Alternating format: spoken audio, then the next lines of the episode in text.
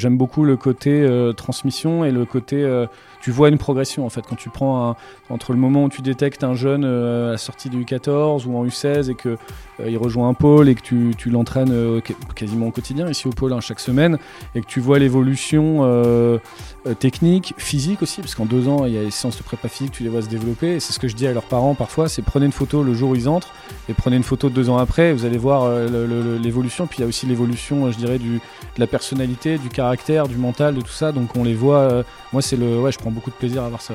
Bonjour à tous et bienvenue sur le podcast Le Sport à la Loupe. Aujourd'hui, nous sommes au Crêpes Île-de-France de Châtenay-Malabry en compagnie de Mathias Dirkins. Bonjour à tous les deux. Bonjour. Salut Mathias. Alors Mathias, tu es l'entraîneur de l'équipe de France U21 qui a une échéance mondiale à venir. Donc on est là pour parler de ça, euh, entre autres.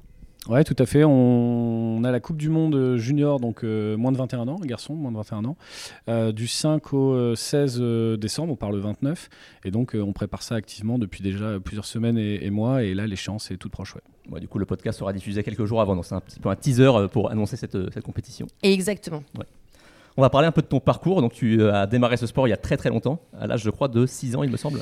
Il y a très longtemps, t'es gentil. Bah, il est pas si vieux que ça, quand même. C'est relatif. J'ai 35 ans, donc ouais, ça fait, ça fait. Merci de me le rappeler, parce que ça fait quasiment 30 ans. Euh, euh, donc, ouais, j'ai commencé à 5 ou 6 ans, je sais plus, mais j'ai commencé à 6 ans, un peu par hasard. J'ai une famille de sportifs, mais c'était plutôt des, escrimeurs. Et j'habitais à Wattignies. À Wattignies, il y a un crêpes, et il y a un club, et il y a un terrain de hockey. Et on a fait une initiation comme ça, tout à fait par hasard. Et en fait, j'ai jamais. J'ai un frère jumeau aussi. On a commencé le même on a essayé le même jour et on n'a jamais essayé. Enfin, j'ai pratiqué d'autres sports avec intérêt, mais j'ai jamais pris une licence dans un autre sport que le. C'est-à-dire que ton jumeau également, vous êtes euh, ouais, tout à fait, tout à fait. Ah, euh, moi, j'étais gardien de but et mon frère joueur de champ et on a très souvent joué ensemble euh, en club. On a aussi parfois joué l'un contre l'autre. Ah oui. Ouais. moi, quand je jouais à Lille et lui à Saint-Germain. après, on a joué ensemble de nouveau en club à Saint-Germain. on a aussi même joué quand il était en Belgique. Moi aussi, on a joué l'un contre l'autre aussi dans le championnat belge et on a joué ensemble en équipe nationale aussi. Bien sûr. Et, et justement, est-ce qu'il y a un côté le fait de jouer ensemble ou le fait de jouer l'un contre l'autre Est-ce qu'il y a une certaine satisfaction euh, quand on bat euh, son frère ou, euh Non, pas vraiment, parce que non, c'est pas le fait de battre son frère, parce que c'est pas un sport individuel, c'est un sport collectif, donc tu bats pas ton frère, tu bats l'équipe d'en face. Tout à fait. Mais non, je pense que tous les, enfin, je peux pas répondre à sa place, mais on a toujours préféré plutôt jouer ensemble que jouer l'un contre l'autre. Hein. Et du coup, est-ce que lui, il est encore dans le hockey sur gazon ou il, est parti sur d'autres Oui et non, c'est-à-dire qu'il a arrêté de jouer. je crois qu'il a disputé la finale. Il joue encore avec Lille, pas la saison dernière, la saison précédente. Euh, là, il a totalement arrêté de jouer. Par contre, il est encore actif. Il est kiné du sport. Euh, et euh, bah là, cette semaine, donc hier, on était ensemble parce que. alors, ne sera pas le kiné qui va partir avec nous à la Coupe du Monde du 21, mais il viendra fréquemment sur des stages, des regroupements de, des équipes de France jeunes, puisqu'il a l'avantage d'être kiné du sport, de, de, connaître notre, notre activité, notre pratique, connaître les règlements, connaître le déroulé d'une compétition, d'un stage. Donc, pour nous, c'est précieux aussi d'avoir des, profils comme ça. Bah, tout à fait. Et puis, il connaît la discipline, donc c'est vrai qu'il sait aussi ce qui est touché ce qui n'est pas touché et bah, comment il peut nous récupérer. Dire, euh, euh. typiquement, euh, lui, il peut nous dire attention sur tel geste, ça risque d'aggraver, là, ça va être facilitant, non, ça t'inquiète, je pense qu'il va pouvoir jouer. Donc, c'est des, des, informations en plus pour les coachs. Et du coup, à quel âge tu bascules de profil de joueur de club à joueur de haut niveau qui peut aller en équipe de France? Bah, très bonne question. La, détection chez nous, elle s'effectue, elle commence à partir, on va dire, des, des, des U14, dans le sens où c'est là où tu as des premières sélections régionales. Euh, donc c'est un premier un peu euh, crémage, détection sur ce qui se fait de mieux à l'échelle régionale. Ensuite, euh, ça se continue sur les, sur les U16. à l'époque, nous, il y avait une équipe de France U16. Enfin, je dis à l'époque parce qu'après, ça s'est arrêté. Là, c'est de nouveau revenu. donc, ouais, c'est à peu près vers cet âge-là. donc, tu restes toujours en club, mais tu commences les stages nationaux, les regroupements nationaux en, U, 14 U16. Et après, ça, ça s'accélère, ça s'intensifie avec des compétitions officielles. Et donc, toi, tu es resté en club ou tu as été dans la pôle, en tant que euh, Je suis long. Bah, moi, j'avais un avantage, c'est qu'on venait du club de Wattignies et il y avait un Krebs à Wattignies. Et, euh, et donc, on n'avait pas vraiment l'impression d'être en pôle parce que bah, c'était le terrain de notre club et c'était notre ville, etc. Mais euh, lorsque j'ai fait un sport-études au collège Voltaire de Wattignies, donc c'était U16. Ensuite, la première année, on n'est pas venu au pôle ici tout de suite avec, avec mon frère, du coup. On est venu ici en pôle 18 de Châtenay faire notre année de terminale. lui, il est directement passé à l'INSEP. Moi, je suis resté un an de plus ici et j'ai rejoint l'INSEP pour le pôle, c'était un pôle U21 à l'époque. D'accord, donc tu as eu ce parcours de haut niveau un peu on va dire classique entre guillemets.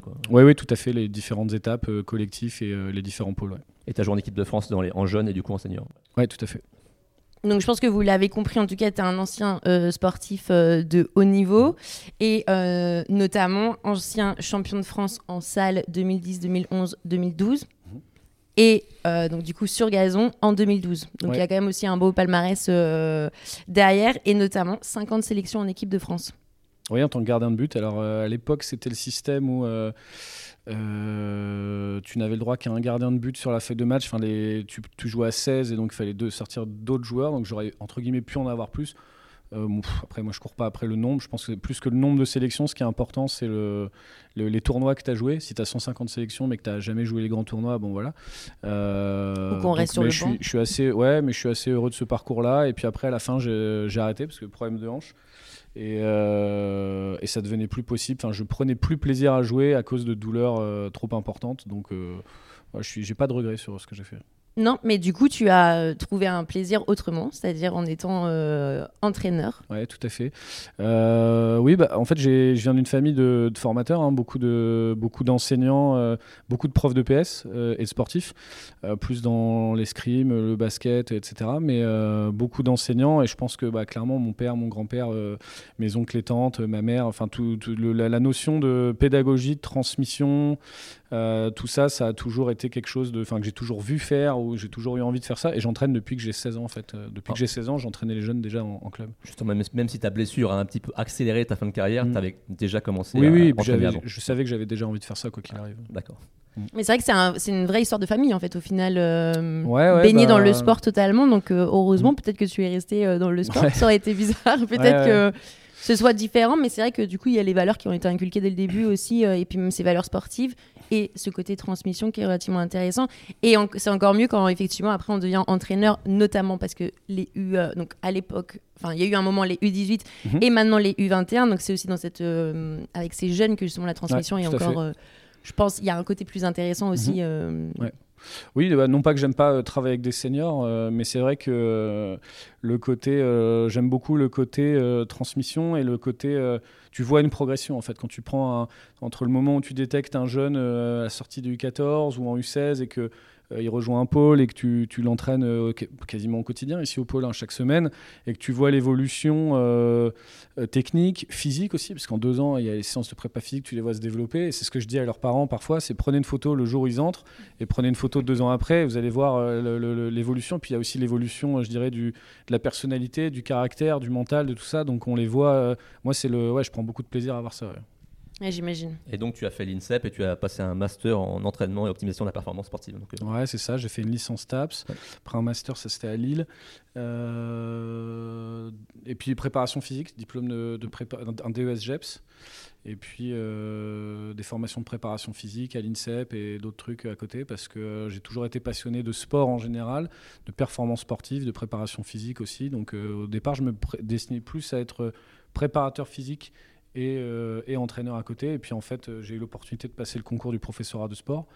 Et, euh, et je l'ai eu. euh, et, et en fait, j'ai été entraîneur, enfin, je suis devenu entraîneur du, du pôle ici, euh, U18, où j'avais été d'ailleurs à, à l'époque en tant qu'athlète, donc ça c'est rigolo. C'est un peu la boucle est bouclée ouais, aussi. ouais, voilà. Et, donc aujourd'hui, mes notions et mes connaissances en préparation physique m'aident toujours, mais c'est plus mon métier à proprement parler. On fait intervenir d'autres gens qui sont plus experts. Tu as entraîné donc en club euh, à Lille notamment pendant trois Ouais. ans, je crois, et également à Saint-Germain. Ouais. Deux clubs, on va dire, phares du hockey sur gazon Ouais. euh, français. Mhm. Mais donc, tu as pendant quelques années cumulé un peu les deux fonctions d'entraîneur de l'équipe de France Jeune et à Saint-Germain. Ouais, euh, à Lille, le cumul, entre guillemets, c'était qu'une année parce que en fait, la fédération, j'étais pas encore CTN, on m'avait demandé de. C'était pour le championnat d'Europe U18 de Santander en 2018.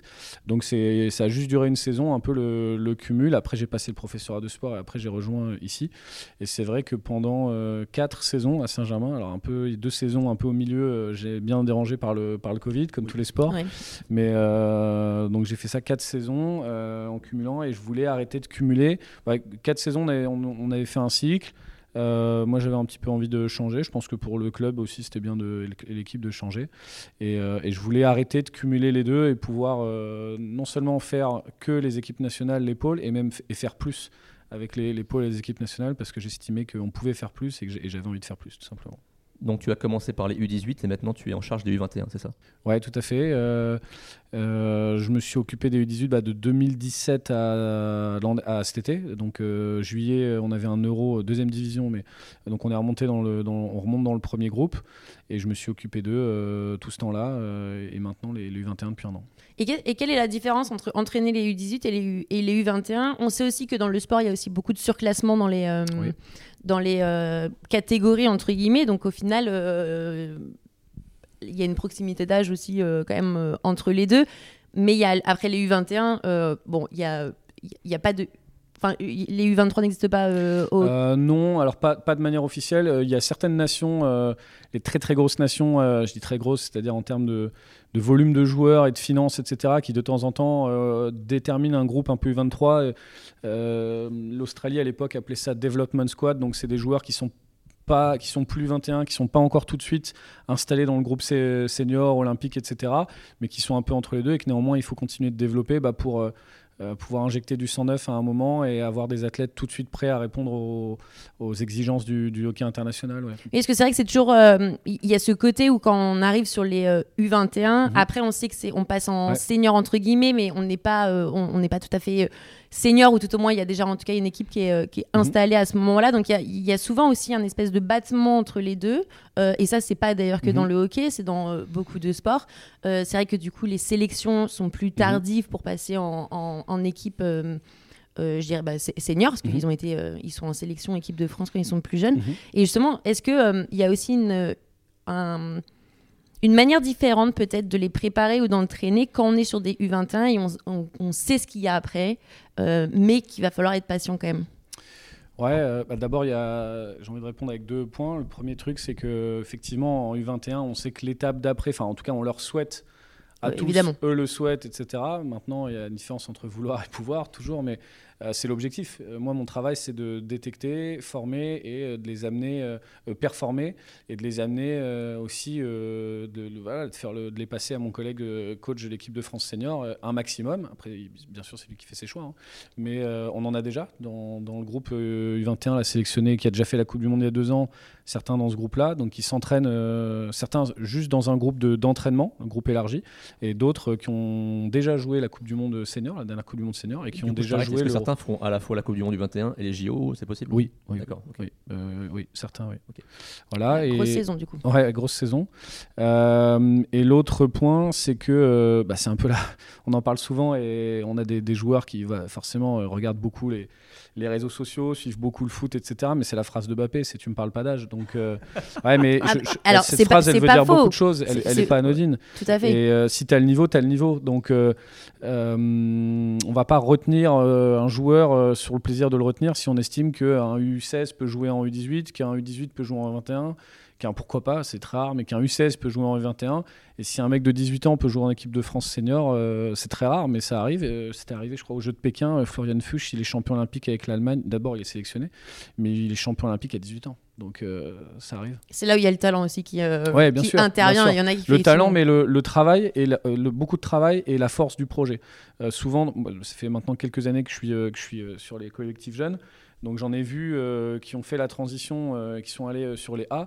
C'est pas toujours les plus talentueux, du talent il en faut, attention, mais c'est pas toujours les plus talentueux, mais c'est ceux qui savent exactement ce qu'ils veulent faire, qui ont vraiment, chez qui c'est un, objectif fort, un projet très déterminé et qui vont organiser tout, c'est-à-dire leur vie, leurs études, leur, qui vont vraiment une succession de choix et de travail, d'action pour les amener à ça. Et euh, en fait, c'est tout bête, mais il n'y a pas de secret. Il n'y a clairement pas de secret. Mais par contre, ils savent effectivement qu'ils veulent en faire une carrière professionnelle, donc ils vont en tout cas se donner les moyens. Et effectivement, on sait que quand on a envie de faire une carrière professionnelle, euh, entre guillemets, la mhm. vie à côté euh, s'arrête. C'est-à-dire qu'on n'a pas non plus la même euh, jeunesse. Alors je vais nuancer légèrement, dans le sens où nous en hockey, alors tu peux être professionnel, hein, dans le sens où tu peux, en, en, France, tu vas clairement pas en vivre. À l'étranger, c'est pas que tu vas pas en vivre, c'est que tu pourras être payé, tu, auras, tu seras potentiellement logé, on va peut-être mettre un véhicule à ta disposition, etc. Tu auras un salaire.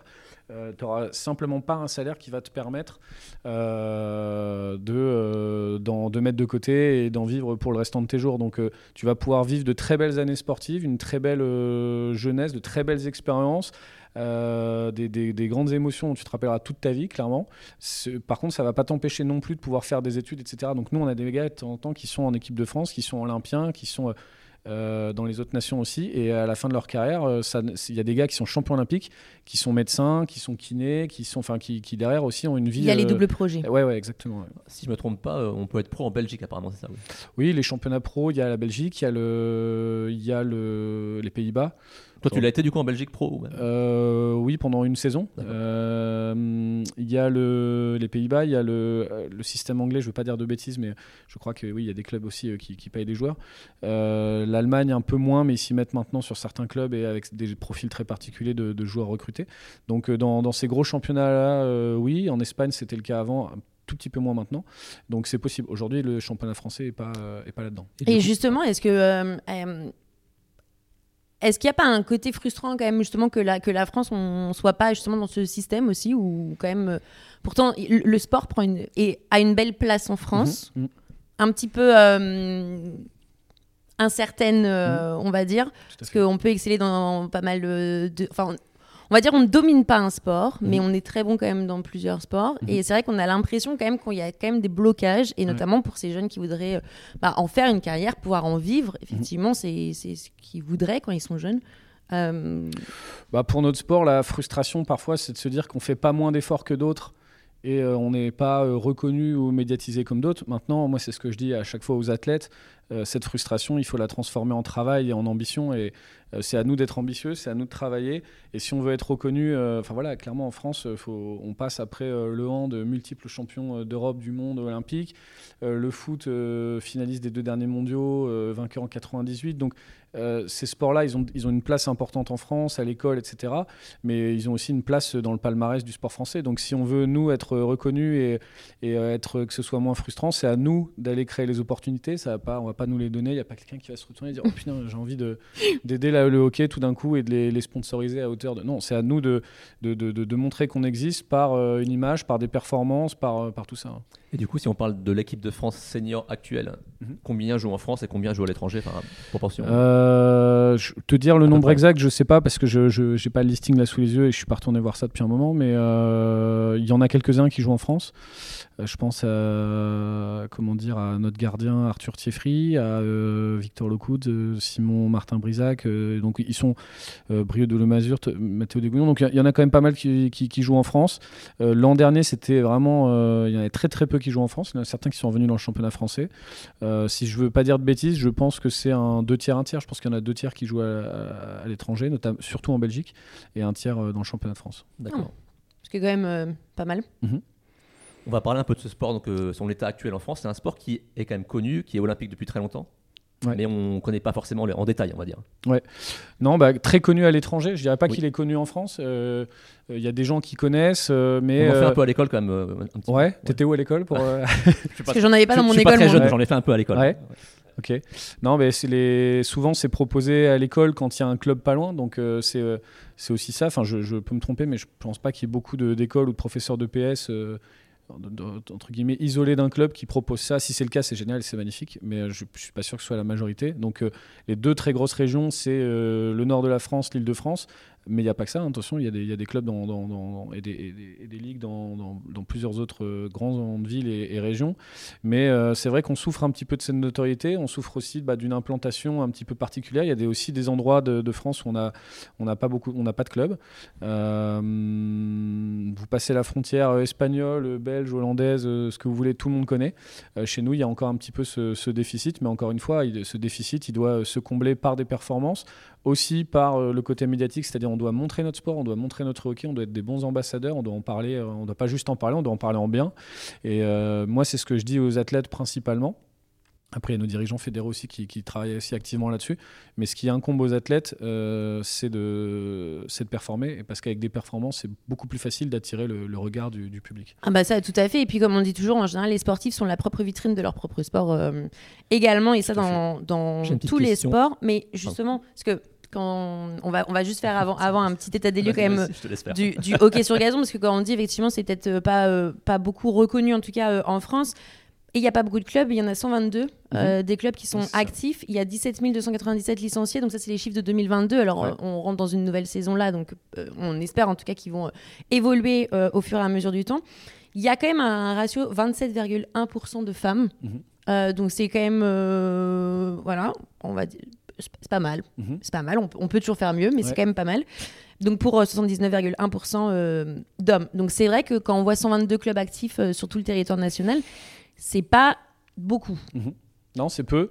Euh, c'est peu. Après, on est, euh, comment dire, on, on, on est, euh, on, on a une difficulté euh, par rapport à d'autres sports.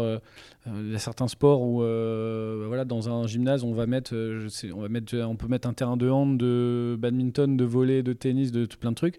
Nous, il faut un terrain de hockey, et donc, bah, c'est parfois le frein, c'est-à-dire qu'il y, a des- il endroits et des territoires où le, le potentiel, je dirais, le terreau est là, mais il faut un terrain, il faut des infrastructures. Et bah, parfois ça prend du temps, ça coûte de l'argent, enfin voilà. Donc ça c'est le, premier truc. Et ensuite sur le chiffre de 30%, je pense que c'est effectivement peut-être mieux que certains sports. Il faut savoir Oui, que, oui, oui. mais, ça reste, je, je trouve personnellement insuffisant.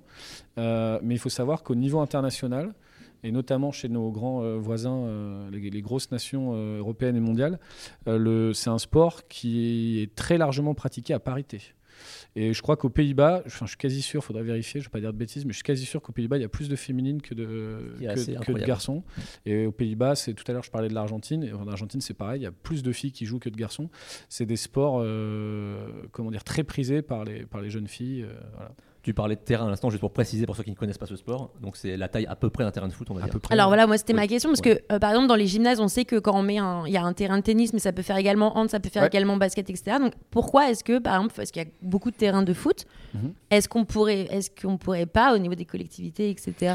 Si. Bah cumuler les deux et Si, euh, si, tout à fait. Bah, bon, il y a des buts au final. Ouais, ouais, tout à fait. Il y a des, il y a des, hum, comment dire, des clubs qui le font. Alors sur des, des terrains, euh, comment dire, bah, comme ici, comme on a à Châtenay, euh, sur un centre national, évidemment, on préfère avoir que le tracé des lignes de, de hockey. Mais il n'y a pas très longtemps, on a joué dans le, le club de Beauvais. Je ne sais pas s'ils verront la vidéo, mais je les salue. Ils nous ont re- remarquablement bien accueillis. Bonjour, sur la Beauvais. moquette. Sur la moquette euh, des JO de Paris 2024, donc on, parle de, de moquette, hein, de revêtement synthétique, Euh, et sur ce terrain-là, il y avait le tracé des lignes de, de hockey et le tracé des lignes de foot. Le problème qu'on peut avoir de temps en temps, c'est que si les pratiquants de football euh, ne viennent pas avec des crampons ou des, des chaussures euh, adaptées, s'ils viennent avec le crampon euh, vissé, truc, bon, la moquette, au bout de trois jours, elle est, elle est morte. Mais euh, sinon, oui, bien sûr que de différents sports et clubs peuvent cohabiter, il n'y a aucun problème. hein. Et d'ailleurs, ça joue également à 11, comme le foot. Ça se joue à 11, ouais, ouais, il y a pas mal de similitudes. Une autre similitude, et c'est comme ça que le, le hockey en salle est venu, c'est en fait le- la similitude avec le, les gens ne le savent pas, mais c'est avec le handball. Parce que le handball, c'est allemand, hein, venait, euh, était pratiqué, donc je crois inventé, je sais pas, mais je crois que c'est inventé par les Allemands, et se joue à 11 contre 11 en extérieur sur un terrain de gazon. Et en fait, c'est quand ils ont eu l'idée l'hiver de jouer dans un gymnase. Je sais pas qui a dit, bah, attendez les gars, c'est quand même beaucoup mieux, il, il pleut pas et au moins ici on est tranquille. Mais le handball jouait en se comptant. Une, une année, on a joué un stage franco-allemand en Allemagne. On est arrivé sur un grand terrain. On s'est dit, mais qu'est-ce que c'est? C'est pas un terrain de foot, c'est pas un terrain de hockey. C'était un terrain de hand, 11 contre 11. C'est de Extérieur. plus en plus extérieur. voilà. Et juste pour vulgariser un peu, c'est quoi les qualités requises pour être un, très bon joueur de hockey sur gazon? Bah, le premier truc que je dirais, avant d'aller dans, la deuxième partie de la question, le premier truc, c'est que euh, il n'y a pas un profil. Donc ça, faut, je le dis aussi pour euh, des gens qui voudraient essayer ou des jeunes euh, garçons ou filles. Euh, on sait que, par exemple, dans le rugby, tes premières lignes, il faut être euh, grosso modo euh, comme ça. Tu joues au foot, tu joues tel truc. Bon, Euh, nous, euh, il y a différents profils. Tu peux être grand, petit. euh, Alors c'est mieux d'être rapide. Voilà. Euh, mais euh, ce qu'il faut, c'est avoir une très bonne mobilité articulaire parce que euh, les- toutes les actions de défense, etc., au sol, avoir une bonne mobilité au niveau, euh, au niveau des hanches, etc. Une très bonne coordination. Je mettrai d'abord ça là-dessus. Parce que si tu as une bonne mobilité articulaire, que tu es rapide et que tu as une bonne coordination, après, en travaillant, en, répéti- en, en- en faisant des répétitions techniques, tu pourras être un bon joueur. Mais ouais, vitesse et coordination. D'accord, mais ça se travaille quand même. Oui, oui, ça se travaille, bien sûr. Mais c'est mieux si tu as des qualités au départ. hein, D'accord, donc il faudrait. Ouais. euh, Ok, bon bah donc du coup pour. euh, Ok, bien joué. et- Jeu de mots. Jeu de mots. Ah bah du Ouais. coup, en, bah, en fait, en vrai, on parle beaucoup de hockey euh, au final dans nos, dans nos savoir, vies, en fait, on sans le en savoir, fait, effectivement. Ouais. Euh, alors, donc les championnats de France, par exemple, Oui. euh, donc il y en a euh, beaucoup forcément, hein, parce qu'avec la, fé- avec la fédération, il y a beaucoup de Ouais. manifestations. Donc autant euh, hommes que, que femmes, il existe les coupes d'Europe des clubs. Oui, tout à fait. Tout à fait. elle s'appelle maintenant, depuis quelques années, maintenant le, le HL, l'Euro Hockey League. C'est un peu l'équivalent de, Ah. De la Ligue des Champions. Bon, c'est un, format un peu, un basket, peu calqué, hein, on va Ouais. pas se le cacher. Euh, c'est un peu, oui, ou Euroleague, c'est une espèce de Ligue des Champions euh, euh, du hockey qui a la particularité de se dérouler en, un peu en deux tours et un peu sous la mode tournoi. Donc, ça réunit. Euh, beaucoup de clubs, beaucoup d'équipes, euh, d'ailleurs parfois les hommes et les dames ensemble. Il y a beaucoup d'événements dans le hockey, euh, contrairement à d'autres sports où le site de la compétition accueille et les hommes et les dames en même temps. Donc compétition côte à côte? Côte à côte, exactement. Non pas Ça, mixte, c'est bien. Mais côte à côte. Ouais, ouais, tout à fait. Donc dans une, dans une journée, tu peux voir. Alors, c'est au niveau international. Enfin, les JO, par exemple, ça alterne, je crois, match homme, match dame. Mais dans certaines compétitions, tu peux voir dans une journée la finale homme, la finale dame à la suite. Donc, Alors en euh, général, c'est finale femme et finale homme. Ça, dépend. ça finit souvent par, par, les, euh, par les hommes quand même dans les. euh, Maintenant, les sports, c'est on a changé un C'est- petit c'est peu. c'est ça, en ça a un peu changé. ouais. mm. Ça a un peu changé. Nous, dans le championnat de France euh, qu'on appelle Elite, la première division, ça a longtemps été euh, les filles jouent à 13h, les hommes à 15h. Moi, personnellement, je me suis. Alors, même si j'ai entraîné des garçons et, euh, chez les seniors et que j'entraîne des jeunes euh, garçons depuis plusieurs années, j'ai toujours dit si tu veux développer le hockey féminin, fais-les jouer à 15h. Comme ça, les- les- le public que tu auras réussi à attirer à 13h, il va rester euh, On est regarder les filles. Voilà. Entièrement d'accord. Et d'ailleurs, euh, pour les meilleurs clubs français, on parle de quel type d'affluence pour des matchs de- d'élite à peu près?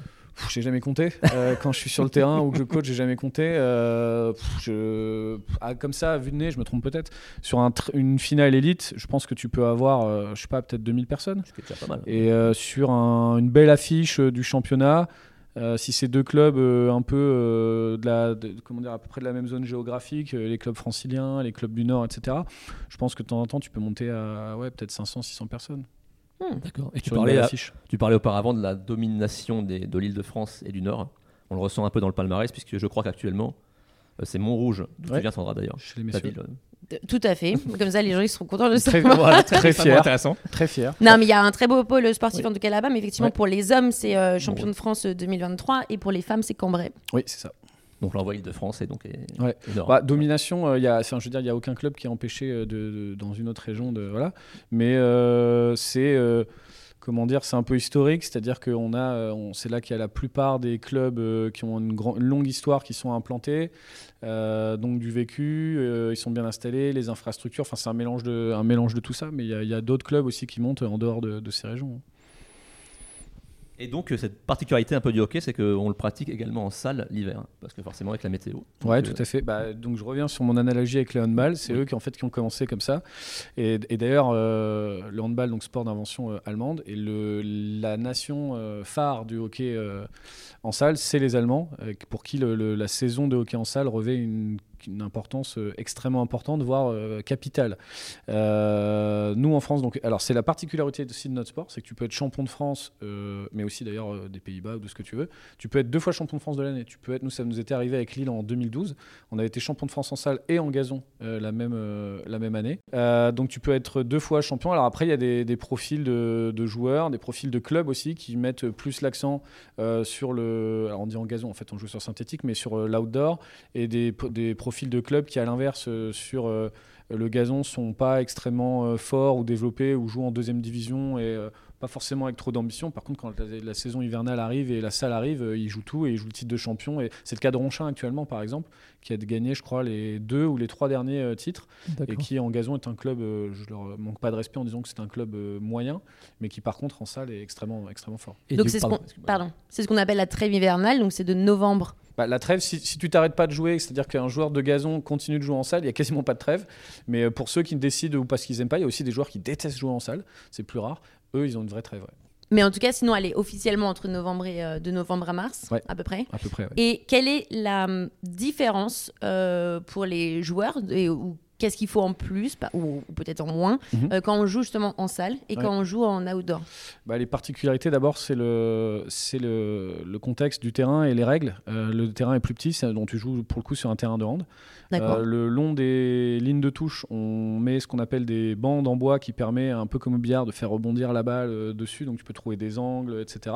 Donc la balle n'est pas censée, bon, sauf si tu l'envoies au-dessus, mais elle n'est pas censée sortir du terrain. Donc ça fait que c'est deux fois 20 minutes, enfin, en tout cas en France, deux fois 20 20 minutes contre 4 fois 15 minutes. Euh, et pour, alors que tu joues moins, il y a beaucoup plus de buts.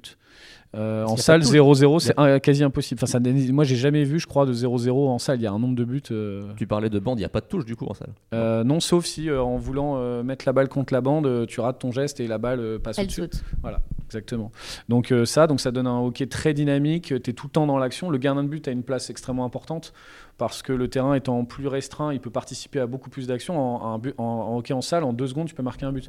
En gazon, pour remonter tout le terrain, euh, tu peux le faire très vite aussi, mais ça prend un peu plus de temps. Donc euh, ça, l'autre particularité, c'est qu'on n'a pas le droit aux frappes de balle. On ne peut pas euh, réaliser de gestes de shoot coup droit, shoot revers, de, de, de, de raclette, etc. On ne peut pas jouer des balles en l'air, si ce n'est uniquement pour euh, pousser la balle vers le but. Donc euh, en dehors du terrain, euh, tu ne peux pas euh, ten- tenter d'atteindre un coéquipier de manière, euh, de manière aérienne. Donc les règles sont un petit peu différentes. Tu n'as pas le droit de lever la balle aussi. Donc ça donne un. Certains disent que c'est un jeu plus technique. Moi, je ne trouve pas. Parce que lever la balle, c'est technique. Recevoir une balle en l'air, c'est technique. Euh, c'est un hockey euh, d'automatisme et c'est un hockey où tu dois déplacer la balle dans des, dans des petits espaces. Voilà. Donc il y a des joueurs qui peuvent être excellents en gazon, très moyens en salle. L'inverse est vrai aussi. Et il y en a aussi qui sont excellents dans les deux. euh, voilà. Et il y en a qui sont pas bons dans les deux. Et il y en a qui sont pas bons dans les deux. Voilà. Alors on sait qu'il y a un petit événement qui arrive dans quelques mois, ça s'appelle les JO je crois, Ouais, de Paris. ouais, ouais. Oui, bah tout à fait, ouais. Qui euh, approche euh, à grands pas. Et justement, les- il y a quand même une histoire avec le hockey. Ouais. Euh, parce que bah, pour une fois, on va dire, le hockey est arrivé relativement tôt Ouais. euh, dans, dans le circuit euh, olympique et notamment en 1908, donc forcément à Londres. Ah, je crois que c'est l'introduction du hockey au programme olympique euh, à Londres ouais, en 1908. Mm. Tout à ça. fait. Et entre- entrée définitive 20 ans après en 1928. Et le hockey n'était pas présent à Paris, euh, j'allais dire à Paris 2024. 24. Pardon. À, euh, À Paris 24. Paris 1904. Oui. Euh, 24. euh, 24, je crois. Ah, 24, pardon. Ouais, Oula. 100 ans après. Euh, tout à fait. 100 Et, ans euh, avant. donc, donc euh, c'est vrai que quand on dit, voilà, il y en a qui peuvent être en sport de démonstration, qui peuvent arriver, et après, il y a une entrée définitive, Mhm. Ouais. en tout cas, dans les, dans les sports olympiques. Mais donc, ça fait un petit bout de temps maintenant que le hockey euh, est présent. Et Tout pour les femmes, un petit peu moins longtemps, comme pour beaucoup de sports, 1980, le temps de, Mhm. de laisser la place un petit peu, justement, euh, aux femmes. Et pour Paris 2024, il y a une petite particularité quand même. Bah, D'ailleurs c'est la première fois que l'équipe de France féminine va participer aux JO. Voilà. Ouais, tout à fait. Euh, tout à fait. Je crois qu'elles sont actuellement aux alentours de la 25e place mondiale, ou peut-être un peu euh, devant, 24 ou 23. Euh, voilà, on a un groupe euh, jeune. C'est une équipe, euh, je crois qu'on peut les. C'est une, une de leurs caractéristiques. Elles sont jeunes, euh, ambitieuses, travailleuses. Euh, je crois que ceci, c'est ce qui les caractérise. Elles, euh, elles travaillent beaucoup sur cet objectif depuis euh, un moment. Leur staff aussi, bien entendu. Donc voilà, elles sont en pleine phase de préparation. Et d'ailleurs, elles sont venues l'an dernier, en fin de saison dernière, en début, fin juin, début juillet, jouer le Japon ici. Et là, elles s'entraînent principalement au Crêpes de Watini. Mais pareil, je crois qu'en en préparation terminale des Jeux de Paris, elles viendront aussi se préparer ici au, au Crêpes de Châtenay. C'est quand on voit le palmarès des filles euh, championnes d'Europe D3 en 2019 Mhm. et D2 2023, on voit qu'il y a une progression. Oui, c'est ça, c'est ça.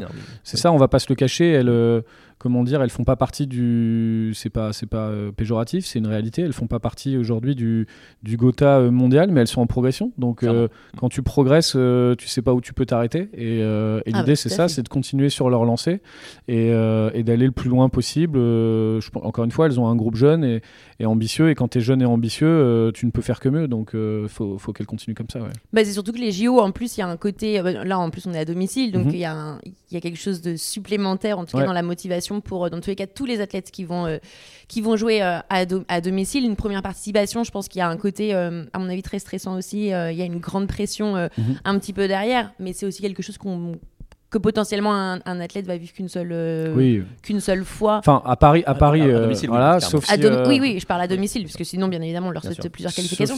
Mais il faut se qualifier. Ouais, sauf s'ils veulent nous rendre les jeux en 2032, moi je veux bien qu'ils reviennent.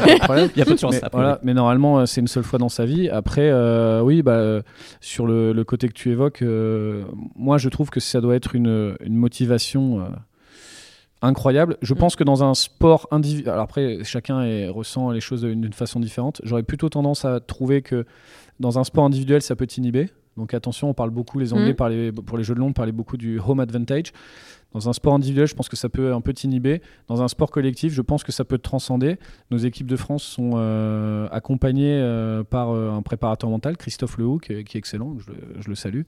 donc, je sais que les staffs et les athlètes travaillent aussi là-dessus, appréhender l'événement, parce que ça va pas être une Coupe du Monde, ça va pas être un Euro, ça va pas être le tournoi de quartier, ça va être un truc, voilà. Donc, donc voilà, mais c'est tourner ça en positif. Moi, j'ai plutôt tendance à penser que pour nos deux collectifs, hommes et dames, ça va être un avantage sur le fait de décupler l'énergie et, probablement que c'est nos deux équipes joueront, j'espère, à un niveau en tout cas de performance athlétique plus élevé que d'habitude. Parce que euh, là, les retours défensifs, les trucs, enfin, tu les fais à 3000%. Je pense qu'il y a ta famille, euh, il y a les gens de ton club, enfin voilà, donc euh, tu es à Paris, il y en a beaucoup d'athlètes franciliens la motivation, euh, il n'y aura pas besoin, je pense, de, faire un discours motivationnel au briefing du match. non, et puis y a forcément aussi pour les JO, euh, de toute façon, pour le sport, il y a tous les Français aussi qui sont derrière et on a tous envie de voir euh, le drapeau tricolore clairement sur le, sur le podium. Et notamment, tu parlais des hommes. Les hommes, c'est leur dixième participation, mhm. mais dixième participation, c'est reste quand même la première depuis une cinquantaine d'années, c'est-à-dire que la dernière fois, c'était en 1972. Donc là, il y a vraiment un espèce de renouveau aussi quand même pour le hockey au niveau des, des Jeux Olympiques, c'est-à-dire que bon, bah, pour les femmes, première participation, pour les hommes, certes, déjà participé, mais c'est c'était donc du coup une génération qui n'était pas du tout celle-ci. Mhm. Donc là, c'est vraiment quelque chose qui, bah, c'est qui est super parce que du coup, on dit il y a les deux équipes, hommes et mhm. Euh, donc il y a une émulation aussi qui se fait, euh, qui, se fait par là? Ouais, il y a une. Euh, bon, avec forcément les, les, les, JO et le fait qu'on savait, de toute façon, en plus, la France cherchait à organiser avant Paris 2024. Il y avait quoi Paris 2012 ou Oui, Londres, le fameux. je crois qu'à un moment, je me rappelle, je suis lillois, je me rappelle même d'une candidature de la ville de Lille, je crois que c'était Lille 2004. Enfin, Pour les JO Ouais, ouais, ah il me semble. À, retrouver, je dis peut-être une connerie, mais je suis quasi sûr. On a souvent essayé. Je hein. pense, ouais. Et donc, il y avait déjà. Enfin, on savait que c'était dans les plans, etc. C'est devenu réel avec l'annonce des, des, JO de Paris. Euh, et au-delà de ça, euh, on a, euh, comment dire, on a des atouts, mine de rien, dans notre truc français. On a des avantages, on a des, inconvénients. mais il y a eu beaucoup de travail d'effectuer sur les jeunes, au niveau des seniors aussi. Il y a eu des choix forts de la part aussi de nos dirigeants d'aller chercher des, des coachs expérimentés sur les, sur les équipes nationales, chez les filles, chez les garçons, de leur faire confiance. Et donc, cette montée des, résultats, euh, elle se fait aussi à travers ce, ce travail-là. Et euh, aujourd'hui, c'est ce qui fait qu'on a nos deux équipes euh, de France. bien sûr que le fait d'être qualifié d'office en tant que payote est un énorme avantage pour pouvoir euh, comment dire, euh, déjà au niveau des athlètes, c'est plus facile de t'engager quand tu sais que l'équipe est sûr d'être qualifiée, on va pas se cacher. Euh, pareil au niveau des staffs, etc. Mais il y a un gros travail de fait et aujourd'hui, par exemple, nos garçons, nos garçons qui sont dixièmes mondiaux, ils ont le, hockey, c'est le top 12 mondial. Alors c'est pas le ranking, c'est la qualification qui prime. Donc pour être qualifié aux Jeux Olympiques, c'est d'abord un système de qualification continentale, championnat d'Asie, etc. L'Europe étant le continent le plus fort c'est probablement euh, là où c'est le plus difficile de se qualifier de manière directe. Euh, ceux qui se sont qualifiés euh, cette année, c'est les Pays-Bas qui ont gagné le dernier championnat d'Europe.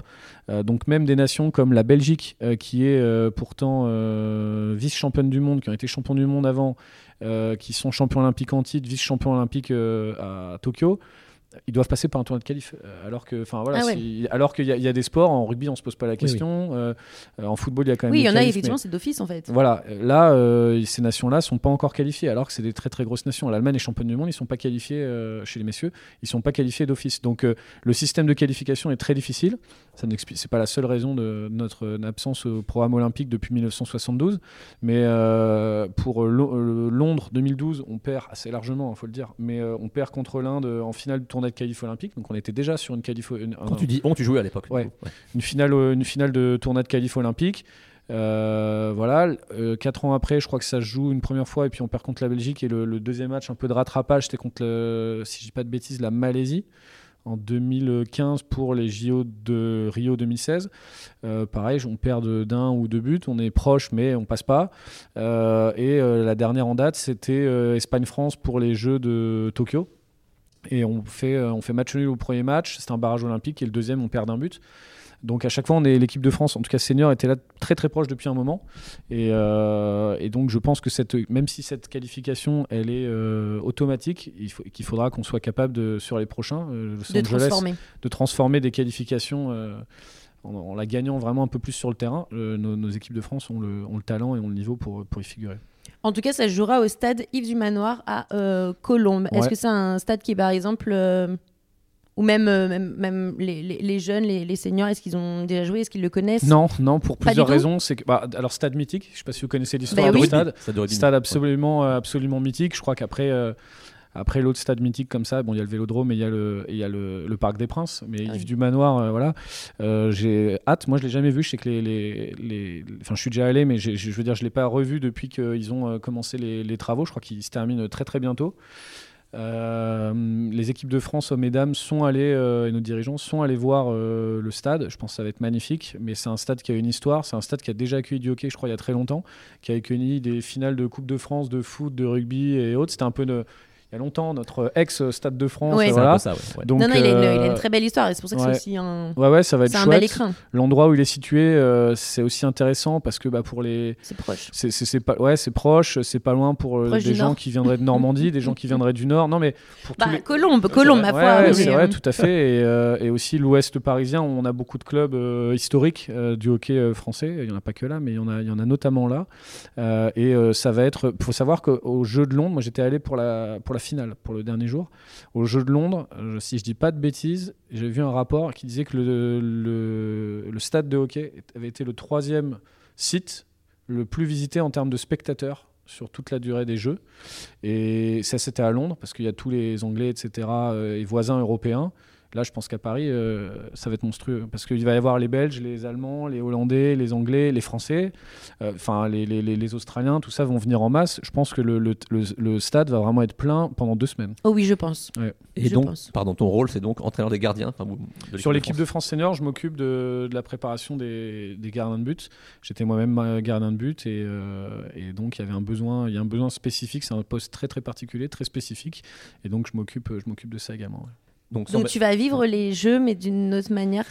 Enfin, Un d'une manière dont tu n'as pas pu les vivre. Bah, je, tu en fait, jeune, pas, on sait pas exactement. Enfin, je ne sais pas exactement parce qu'on. Ah, sur, sur le, non, non, enfin le sur le sur le déroulé exactement des jeux, ça sera au coach de l'équipe de France de, de me dire ce qu'il attend, euh, etc. Euh, moi, en tout cas, je me tiens à disposition euh, de l'équipe, du staff, des, des athlètes aussi. Euh, donc probablement que qu'on ira faire des, des séances spécifiques avec les gardiens sur le bah, sur le, les terrains euh, les terrains d'Yves du Manoir. Euh, mais voilà, moi, je suis au service du collectif et, et des athlètes. C'est beau. Juste pour euh, rappeler un peu l'équipe de France homme récemment, qu'est-ce qu'elle a fait dans les compétitions on va dire, euh, d'envergure? Elle a terminé 6ème championnat d'Europe 2022 et 13ème de la Coupe du Monde 2023. Donc sans je mettre crois qu'on fait cinquième à la- au dernier euh, senior championnat d'Europe 2022 euh, et qu'on termine en fait devant l'Espagne. D'accord. Et c'est ce qui du coup nous qualifie directement pour le prochain euro. euh, le prochain euro, euh, parce que maintenant, quand tu es cinquième d'un euro, t'es pas pour montrer aussi la difficulté du, du championnat européen, du continent européen, c'est que quand tu es sixième, l'Espagne va devoir passer par un tournoi de qualif pour l'euro, alors qu'ils sont sixième européens. Donc voilà, donc je crois qu'on fait, oui, on fait cinquième.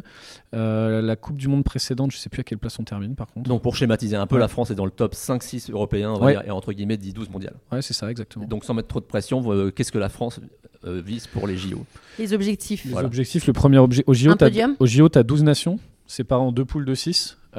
c'est les quatre premiers qui sortent des poules. Donc, euh, si tu es euh, pragmatique, tu dis bah. Il vaut mieux être premier. Ah oui, ça c'est sûr. Mais si tu es Oui, pragmatique. bah alors ça peut nous desservir aussi, on l'a vu aussi dans d'autres sports. Voilà. Oui, euh, notamment en rugby, je crois. Il me semble. Euh, le, chez nous, le ranking, il y a des sports où tu peux avoir des grosses, grosses surprises, etc. Le football, tu mets le premier but 1-0, tu défends. Bon. Au le hockey, il y a un sport, ça arrive, mais euh, il y a moins de surprises que dans certains sports co comme euh, le foot éventuellement. L'Arabie Saoudite qui bat l'Argentine, par exemple, nous, chez, chez nous, hockey, c'est quand même extrêmement rare. Le, donc, une fois que tu es dans cette poule de 6, tu vas normalement être en gros le la, la cinquième tête de série de ta poule en, tant- en étant dixième mondial. Donc tu as une, une équipe, la sixième, normalement, que tu es censé battre, en tout cas sur le papier. Et puis après, il va falloir aller euh, prendre des points contre des équipes euh, légèrement de ton niveau ou un peu plus fortes. Et euh, pour pouvoir sortir des, des, des, des, des- poules, pour pouvoir être en quart de finale. La difficulté, c'est que si tu es quatrième, tu croises avec le premier de l'autre poule. Donc ce sera forcément un très très fort, un monstre. hein. Mais un quart de finale Olympique. ouais. olympique, chez toi en France, à Paris. Tu sais pas ce qui peut se passer et donc euh, le premier objectif c'est de c'est d'être dans les quatre de notre poule Euh, et après c'est de gagner ton quart de finale et après euh. Après, on s'envole. on peut rêver. Après, après, Après, on s'envole après, on peut rêver mais d'abord euh, d'abord être dans les quatre. Ok, on va maintenant basculer vers ce qui m'intéresse aujourd'hui, donc la Coupe du Monde U21, Ouais. qui se déroule du 5 au 16 décembre en Malaisie. Et donc euh, le départ est pour bientôt, j'imagine. Le départ c'est le 29 novembre. ouais, Ce sera le lendemain du podcast d'ailleurs, du coup, le Ouais. départ. Ok. Tout à fait. Voilà. Ok. Donc, de-. Et bah pareil, quand on parle de poule justement. oui. Donc, Parce que là, il y a quand même une, une poule qui, Ouais. est- qui est compliquée. donc dis-moi si je me trompe, mais la France s'est qualifiée donc pour cette Coupe du Monde en terminant cinquième européenne. Du dernier championnat d'Europe, ouais, Voilà. tout à fait. Donc la Coupe du Monde, on connaît déjà la poule. Oui. Donc on a l'Allemagne, six Mhm. fois championne du monde du 21, donc euh, là, clairement on est sur du, sur du lourd. Mhm. Mais c'est la plus titrée, il me semble, de toute façon. Oui, Enfin, c'est la- c'est la la nation la plus euh, titrée. la plus titrée euh, au niveau mondial euh, junior. euh, c'est euh, l'une des plus grosses nations au niveau senior. Euh, et euh, c'est probablement euh, ce qui se fait de mieux, alors très souvent avec les Pays-Bas, mais moi je- j'estime que c'est la nation, en tout cas la plus constante dans les performances, dans les résultats, mais aussi dans la- la façon dont ils forment euh, leurs joueurs. Donc là, par exemple, dernier championnat d'Europe U18, ils sont champions d'Europe garçons et filles en U18 aussi. Ah. Donc c'est une, une nation qui a une, comme ça une constance dans euh, la formation de ses entraîneurs, la formation de ses athlètes et, euh, et une nation qui a l'habitude de, de performer, et notamment sur les 21. ouais. Mais il me semble, parce que j'ai vu pour, euh, avant de passer aux autres euh, nations, c'est que vous faites des stages préparatoires justement également avec. euh, Avec l'Allemagne ah, Il y en a eu avec l'Allemagne, il me Ouais, semble. tout à fait, tout à fait. Donc, On ce qui est bien, parce que ça permet aussi déjà de confronter un petit peu euh, Ouais. bah, les, les Français à, à ceux qui doivent battre, hein, tout Ouais, ouais, simplement. tout à fait. Non, bah, c'est- je veux dire, il n'y a pas de secret dans tous les sports. Si tu veux euh, devenir le meilleur, euh, tu dois régulièrement jouer contre les meilleurs, battre les meilleurs.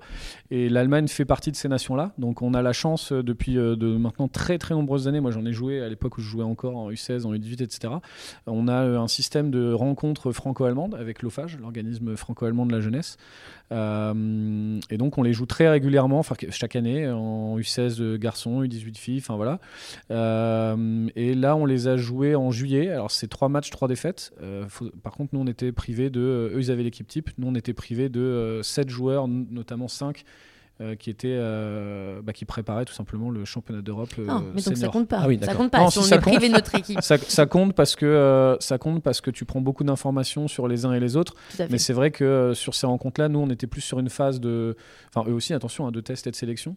Mais euh, l'idée, c'était pas forcément de remporter ces matchs euh, à tout prix, c'était de, de donner l'opportunité à certains de se montrer. On était encore un peu loin de l'objectif. Euh, et là, euh, c'est vrai que j'ai hâte de les rejouer avec euh, notre équipe au complet et, et certainement que eux aussi et, et de voir ce que ça va donner. Un petit retour. Et donc le tirage fait que dans la poule, il y a donc deux équipes africaines, Oui, tout à Afrique fait. du Sud tout et Égypte, qui sont a priori les deux pays Ouais. dominants euh, africains. Bah, je trouve ça, euh, non, je peux pas dire dommage, mais en fait pour elles, parce que c'est deux nations qui ont l'habitude de jouer régulièrement. Donc c'est vont vrai se jouer du coup. Ouais, c'est un peu dommage. Enfin, ils vont jouer d'autres matchs, hein, mais, Ouais. euh, mais c'est vrai que de retrouver euh, ces deux. En plus, il y a que deux nations africaines. Oui. C'est-à-dire que le- l'Europe, il y en a plus. Il y en a, je sais plus combien, 5 ou 6. Des, nations asiatiques, il y en a plus. Et c'est vrai que euh, de retrouver une équipe que tu as déjà joué dans ton plusieurs fois, euh, peut-être en préparation ou en ou en, dans ton championnat euh, continental. euh, bon, voilà. Mais en tout cas, nous. oui, c'est un style de hockey qu'on connaît un petit peu moins, même si le, style sud-africain, je parle du style égyptien, qui parfois est un peu plus proche d'un style, par exemple, pakistanais, etc. Euh, et euh, l'Afrique du Sud, qui a un hockey assez, euh, je dirais, euh, euh, mondialisé, parce qu'il y a des influences différentes, parfois euh, anglo-saxonnes, parfois néerlandaises, euh, voilà, donc... euh, euh, voilà, on est en train en ce moment aussi avec le staff d'analyser vraiment oui, le ces travail nations. vidéo et qui est fait, ouais. voilà, donc je vais pas, je vais pas dire ce que j'en pense. mais- Alors, si on pouvait éviter de se faire rattraper par l'Afrique du Sud, ce serait pas mal Oui. quand même. Parce que bon, ces derniers Ouais. temps, on les aime pas beaucoup du coup. Est-ce qu'il faut être dans les deux premiers du coup pour, pour se Il faut, être, qualifier il faut être dans les deux premiers. ouais, Et après c'est quart de finale ou... Après, c'est quart de finale. On croise avec, euh, si on sort de poule, c'est l'objectif. Oui. Si on sort de poule, on croisera avec euh, l'autre poule avec laquelle on croise. C'est une poule où il y a l'Argentine, championne du monde euh, il y a 4 ans, en U21. L'Australie, qui n'a pas fait la Coupe du Monde il y a 4 ans à cause du Covid, euh, mais qui est euh, là, il y avait un tournoi, c'était une espèce de mini Coupe du Monde, répétition générale, euh, c'était en Malaisie, euh, à Johor. Mais ils Euh, sont pas mauvais sur le papier quand même. euh, oui, oui, bah là, ils, ont- ils étaient en finale, ils ont perdu Ouais. au shootout. euh, donc, euh, le shootout, c'est l'équivalent des, des tirs au but Ok. euh, au hockey. Euh, contre l'Allemagne, je crois que c'est 0-0. Super match des deux équipes. Donc, ouais, ouais, très, très grosse nation. Et euh, pour moi, les candidats au titre, il y aura euh, la- l'Allemagne, clairement. Il y aura, je pense, l'Australie. euh, L'Argentine, faut, tu, peux jamais, euh, tu peux jamais les mettre de côté. Les Pays-Bas, on les a joués cette semaine. On a perdu 4-1. On fait un bon match, mais c'est une équipe extrêmement efficace qui s'est marquée euh, au moment où ça compte. Donc je pense que ça va jouer entre ces favoris-là, la Belgique aussi, attention, surtout pas à, mettre de côté aussi. Euh, et après, euh, peut-être l'Inde, euh, voilà. Donc ça va jouer avec ces nations-là, je pense. Mais nous, on est aussi, on fait partie aussi de, des équipes qui ambitionnent de, quelque chose. On veut d'abord sortir de poule, on va pas mettre la charrue avant les bœufs. Ça serait génial de pouvoir réitérer une performance comme celle d'il y, y a deux ans. Maintenant, voilà, tempérer aussi parce qu'il y avait euh, certaines nations qui n'ont pas pu participer en raison du Covid, comme la Grande-Bretagne, c'est une grosse nation euh, chez nous, comme euh, euh, l'Australie qui n'avait pas pu participer, la Nouvelle-Zélande. Donc le niveau de cette Coupe du Monde-ci va être un tout petit peu plus dense que, euh, que celle du niveau euh, d'il y a deux ans. Maintenant, on a un bel effectif sur papier.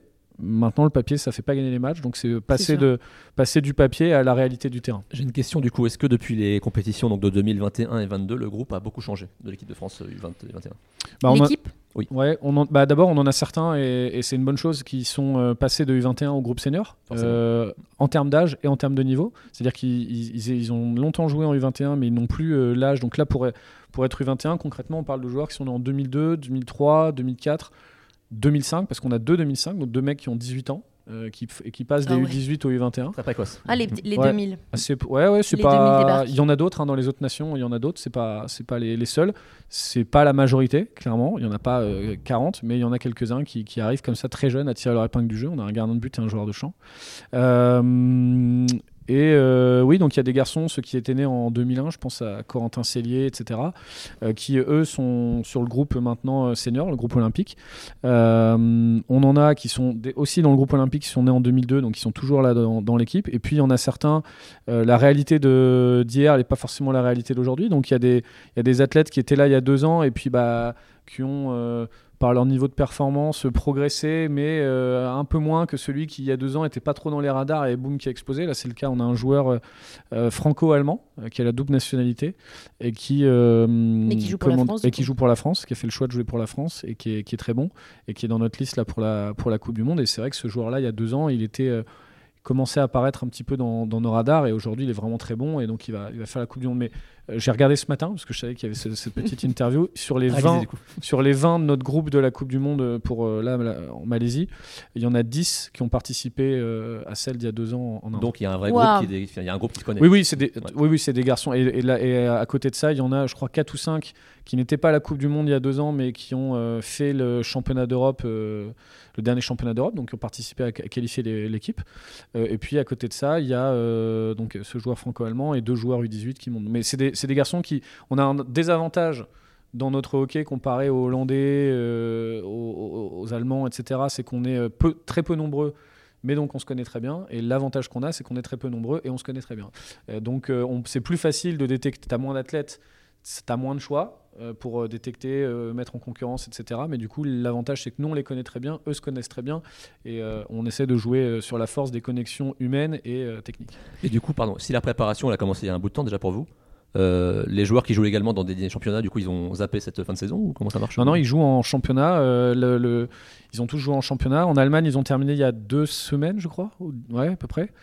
Euh, en France, ils ont terminé dimanche dernier.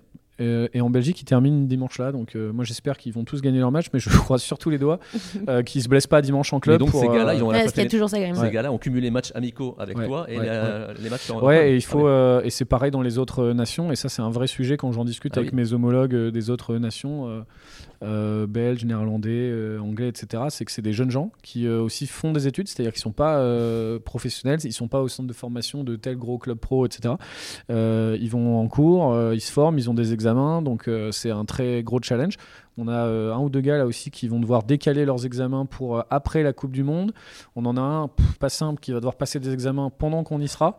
Donc on est en train de voir avec le lycée français, enfin c'est organisé, mais avec le lycée français de, de Kuala Lumpur pour qu'ils puissent les passer là-bas et avec l'ambassade de France pour qu'ils passent en même temps et heure que Paris, sauf qu'il y a 7 heures de décalage. Donc faut, faut... c'est vrai que parfois, en tant qu'entraîneur, euh, tu attends plus d'eux, tu veux un peu les.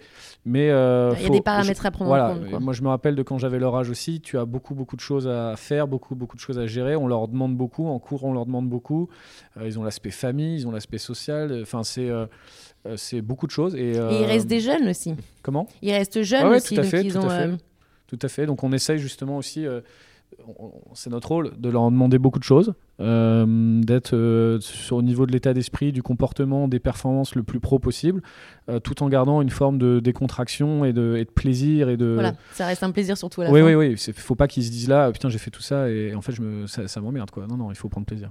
On en parlait tout à l'heure en off, tu disais que c'est la saison des pluies en Malaisie, donc on peut tomber sur euh, des conditions météo assez euh, dire, dantesques. Ouais, j'ai échangé avec le. D'abord, on s'est renseigné, évidemment, on allait voir euh, tout ce qui est pluviométrie, précipitations, etc.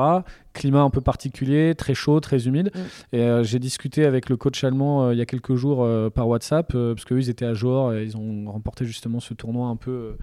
Coupe du Monde non officielle, il y avait, il y avait sept nations, et il me dit les premiers jours les mecs, euh, moi j'ai regardé effectivement le premier match de l'Allemagne et ils, ont, gagné 6-0, attention, mais euh, ils ont, euh, je les ai pas reconnus. Quoi. Ils faisaient des erreurs que je les voyais jamais faire. Et en fait, leur coach m'expliquait que quand ils sont sortis de l'avion les premiers jours, il y a des mecs qui, qui étaient pris de vomissements. Ils avaient rien au niveau gastrique et tout ça. Non, mais c'était juste euh, le, climat, des difficultés à respirer, etc. Donc on s'attend effectivement à ce que ce soit très dur euh, pour les organismes. Donc là, vous partez une semaine avant, donc il y a un petit peu de temps pour s'acclimater entre guillemets aux conditions. Je ne vais plus compter, mais je crois que c'est 5 ou 6 jours avant. On part le 29, pour le on part le 29 et le premier match, on joue le premier match. Euh, D'accord. Ah de la Coupe du Monde. Parce qu'après, il y a le temps d'y aller hein, quand même. Oui. Ouais, tout à fait. Donc c'est sûr, en général, c'est le temps effectivement bah, déjà de se remettre d'un décalage horaire, hein, très, très clairement, mhm. pour ce côté-là ce qui permet effectivement de prendre l'ambiance un petit peu et on n'est pas sur les mêmes températures qu'en mhm. France ou en tout cas on n'est pas sur un même climat mhm. et que eux peut-être prennent possession un petit peu du, euh, du lieu peut-être euh, du, du, terrain je pense que c'est aussi mhm. important euh, ouais tout à fait bah, ils ont peut-être jamais joué là-bas euh, en Malaisie, euh, est-ce qu'on a des joueurs de ce groupe-là euh, Il y en a qui ont déjà joué en Inde. Maintenant, c'est pas exactement le même climat mm. encore entre l'Inde et l'Inde, c'est un peu plus sec que, que, la Malaisie qui est très humide. Donc, je sais pas. Donc, on est en train, enfin, on a déjà passé pas mal d'infos là-dessus, mais d'essayer de négliger aucun détail. J'ai vu des. donc, nous, on tient notre crosse avec les mains, évidemment. Et lors du premier match, il y avait des joueurs qui avaient les mains tellement moites dû à l'humidité euh, que j'ai vu des, des crosses voler. Euh, ah. donc, euh, donc déjà, ça peut gêner pour l'exécution technique et au passage, ça peut être extrêmement dangereux. Donc, ah, oui. Est-ce qu'il y a des moyens justement pour... mais même justement, quand, par exemple, parce que ça me fait penser à un truc, quand il transpire, ou, donc on transpire aussi beaucoup des mains en général. Euh, mais comment ils Alors comment ils, font on, utilise des grippes, ce qu'on appelle un peu chamois. Donc, je vous rassure, on ne tue pas de chamois. non. mais euh, euh, parce que c'est après on va voir les, associations. Mais non, non, c'est des grippes synthétiques, mais type peau de chamois. Et c'est des grippes qui du coup captent un peu l'humidité des mains et qui font au contraire que la main va adhérer à ce grip-là. ça, on utilise plutôt ce type de grippe. C'est un peu comme au badminton, au tennis et tout ça, en fonction des conditions climatiques, de si on suit beaucoup des mains, etc. On adapte. ouais, on adapte. Après, il y a d'autres types de grippe, mais je pense que pour la Malaisie, il faudra jouer euh, qu'avec ça. Et du coup, donc c'est un sport qui se joue à 11 et le groupe, il y a combien de joueurs dedans? Tu combien de joueurs Alors ça joue à 11 contre 11 euh, sur le terrain. On est un sport où, je sais pas si on est le seul, on a la particularité d'avoir un nombre de changements illimité. Ah oui. Donc tu oh. peux rentrer et sortir. Ah non, il y a le hockey sur glace, je crois qu'il est comme ça aussi. Bah, ça reste du hockey. Il y en a peut-être d'autres, oui, ça reste du hockey. Euh, mais donc nous, on peut rentrer et sortir. Tu peux jouer 30 secondes, sortir 30 secondes. Bon, dans les faits, on le fait pas. Mais donc c'est ça aussi qui permet un haut niveau de, vitesse de jeu, d'intensité. Souvent, quelqu'un qui a jamais vu un match de hockey, quand il vient, Euh, alors souvent, ils viennent avec un- une vision un peu de euh, l'habitude du football. Euh, façon, je suis pas en train de dire que le football c'est lent, mais ça joue pas du tout à une vitesse aussi élevée. La ba- la- le ballon de foot va moins vite. Les, Oui, c'est pas pareil. voilà, et il y a beaucoup, beaucoup d'actions, euh, très, de, très, beaucoup de sprints, beaucoup de changements de direction, d'accélération, décélération, et, et la balle va extrêmement vite. Donc, euh, on joue aussi beaucoup là-dessus. Il y a des stratégies de rotation de joueurs, etc., euh, pour essayer de maintenir euh, bah, des joueurs les plus performants possibles le plus longtemps, et puis des associations de, de joueurs aussi. Mais il y a toujours un quota de sélection dans tous les cas. C'est-à-dire que Oui. là, parce que là, à, à entendre, on pourrait, Alors, on pourrait à- avoir c'est 50, 50 Non, non, athlètes ouais. au final, Ouais, mais non, non, je suis pas sûr qu'ils acceptent La 50 sélection, c'est euh, c'est 11 sur le terrain. Euh, dans certaines formes de compétition, c'est 11 et enfin c'est 16 au total sur la feuille de match. J'ai vu que pour euh, le championnat d'Afrique des nations seniors, c'était 16, pas 18. Euh, mais euh, sinon, au niveau international, là, et le règlement, c'est 18. Donc, tu en as 11 sur le terrain et 7 remplaçants. Ok, donc En 18 général, sélectionnés. 18 sélectionnés. Euh, là, pour la Coupe du Monde, c'est 18 plus 2. Donc, c'est 18 sur la feuille de match et deux joueurs réserves qui rentrent en cours de tournoi si tu as un blessé. Donc, tu peux les, les rappeler. Donc les, les plus 2, c'est les, des remplaçants de remplaçants Parce que a. un- oui, c'est un peu ça. Maintenant, le, le- le hockey, ce qu'il y a, c'est que quand tu es remplaçant, euh, il y a de très grandes chances que tu rentres. Euh, Bah, apparemment, on- oui. N'est pas dans le foot où euh, voilà, tu sais que tu prends une liste de 23, tu vas prendre le mec, pas forcément le meilleur, mais qui va, qui va pas te gâcher l'ambiance et qui va. Voilà. Là, nous, au hockey, euh, on prend pas un mec juste pour être gentil. C'est que il- une fois que tu es dans les. Si tu es réserviste, une fois que tu rentres, c'est quasiment sûr que tu vas jouer le match Mais d'après, tu parlais de plus 2, Ok. c'est donc euh, c'est plus 2, c'est fixe ou ils peuvent changer c'est fixe, c'est fixe, ouais, ouais, c'est fixe. Donc euh, là, on n'a pas encore pris l'avion. Donc euh, d'ici le, comme je disais, là, on a annoncé nos 20 euh, hier soir euh, aux athlètes. On leur a annoncé. Euh, si on a un joueur aussi, je lui ai annoncé malheureusement qu'il était 21e. Euh, mais bon, ça fait jamais plaisir ni pour lui ni pour nous, mais c'est comme C'est ça. l'avis du coach. Voilà, exactement. Si dans les 20, il y a un joueur qui se blesse avant le départ, ce 21e, il intègre les 20. Et une fois que tu es dans les 20, si tu as un joueur qui se blesse dans les 18, bah, il peut se retrouver. En fait, il peut passer de 21e, c'est-à-dire il est chez lui euh, en France, euh, il part pas, à je pars et je joue. Donc. euh, on espère évidemment qu'il y aura le, le moins de blessures, il n'y sera même aucune, mais euh, c'est des cas de figure, il faut être prêt mentalement à, à switcher. Quoi. Mais ça, après, comme on le dit toujours, hein, euh, c'est toujours euh, la particularité. Ils, ont, ils continuent à avoir des matchs aussi euh, avant, à Ouais. jouer avant, à s'entraîner. Ouais. On, peut se, on peut se blesser à l'entraînement. Ouais. Et même quand on est sélectionné, bah, de toute façon, la seule crainte, c'est euh, bon, bah, je fais gaffe à mes chevilles ou à. Ouais, alors après, euh, parfois il y a des matchs, euh, les derniers, non, l'avant-dernier ou le dernier match de préparation, où de temps en temps, à la fin du match, on, on dit, Tiens, là, je pense qu'il y a eu un peu, c'est inconscient. C'est-à-dire que les joueurs se le disent pas directement, mais il y a, tu vois que sur le plan inconscient, il y avait un peu le. Bon, aujourd'hui, on va mettre un peu le frein à main, on va y Mm. aller, on va jouer, mais euh, Tout doux. euh, dans un petit coin de ma tête, il y a putain, ça serait quand même con de te blesser. Euh, pour toi et pour l'adversaire. Là, dimanche, il y a un match de championnat en Belgique pour terminer leur, leur phase allée du championnat. Euh, toutes les équipes ont besoin de points, ils vont tous jouer à 200%. J'espère juste. euh, Il y a du bois là, pas loin. ouais. J'espère juste qu'il n'y aura pas de blessés. Et puis après, on joue euh, mardi et mercredi prochain euh, deux matchs de. Pareil, deux derniers matchs de préparation contre la Belgique. Et pareil, j'espère qu'il n'y aura pas de blessés. Donc tu parlais de matchs amicaux jusqu'à maintenant, comment ça s'est déroulé? T'es plutôt content des résultats ou- Attends, moi j'ai une petite question. c'est quoi les blessures euh, principalement du, euh, du hockey? Bah, tu Les vas avoir les blessures euh, comment euh, musculo-tendineuses, un peu comme euh, bah, dans tous les sports, je dirais foot, hand, machin, donc l'élongation, la, euh, le- la, la déchirure, euh, l'entorse, voilà. Mais euh, nous, on a une particularité, euh, tu peux avoir des commotions de temps en temps. C'est pas comme au rugby, mais tu peux avoir. euh, Ah ouais? euh, Ouais, parce qu'en fait, quand tu défends bas et qu'il y a un joueur qui tourne, tu peux se prendre sa hanche, etc. Bon, c'est rare, mais j'ai déjà vu à l'entraînement, en match, j'ai déjà vu aussi. Euh, mais euh, le gros, gros problème, c'est se prendre une balle. Là, on a un joueur qu'on voulait tester et qui, aurait, qui avait vraiment sa chance d'être dans les 20, euh, qui s'est cassé la main, enfin un doigt. Euh, lors d'un match de championnat il y a une semaine, donc on n'a pas pu le, le tester là dans le stage de cette semaine comme on voulait. Euh, Enfin, on n'a pas pu le tester du tout. Main cassée, il peut pas jouer. Euh, donc la, la balle dans le- la main, la balle dans le visage, c'est plus rare, mais ça, ça- ça peut arriver. et- Ça arrive à combien une. Elle est en quoi la balle? La balle, elle est en fait l'intérieur, c'est du liège, Ok. du liège assez dense. Le, l'int- le- vraiment l'intérieur de la balle, c'est creux. Donc c'est une boule de liège un peu creuse en son sein et entourée d'une d'une j'ai- j'ai pas de balle ici, j'en ai pas ramené. Euh, un peu plastique. Donc en gros, c'est légèrement plus gros qu'une balle de tennis et souvent on dit euh, dur comme une balle de golf. C'est pas dur comme une balle de golf, c'est un peu moins, mais oui, tu te la prends, ça Ouais, je pas comprends faut, du coup que c'est faut pas se la prendre. c'est très dur et, euh, et je suppose que quand il l'envoie dans tous les cas, on atteint quand même Oui. un petit kilométrage. Oui, euh, en poussée de balle, euh, je sais pas d'ailleurs comment ils le mesurent, mais en poussée de balle, donc en ce qu'on appelle chez nous le drag flick. Donc sur le penalty corner, c'est une phase un peu l'équivalent de la pénalité au, rugby. Donc c'est une phase de jeu très euh, impressionnante et recherchée et sur laquelle on marque beaucoup de buts. Les meilleurs spécialistes mondiaux, ils envoient en général à 120-130 km/h. Mais c'est en poussant la balle. En shoot, euh, t'en vas plus fort. Alors, ah je sais pas jusqu'à combien, mais oui, si tu te la prends. Enfin, on peut comprendre que ça peut briser quelques doigts si. Ça, oui, ça peut. Ok, bon, moi c'est juste une petite question par rapport euh, aux blessures. Oui, donc, leur donc par rapport aux matchs amicaux, ça s'est mhm. bien passé globalement, Mathias Oui, bah, on a eu une première phase euh, fin juillet, on a joué trois fois l'Allemagne et trois fois l'Angleterre. Euh, oui, l'Angleterre, pas la Grande-Bretagne, parce qu'ils ont cette particularité sur les grandes compétitions internationales de pouvoir jouer sous l'égide de la Grande-Bretagne et d'avoir certains Écossais, etc. on a, c'était plutôt une phase de test. Alors, je vais pas dire que le résultat, on s'en fout, pas du tout. On, regarde le résultat, on regarde surtout l'efficacité.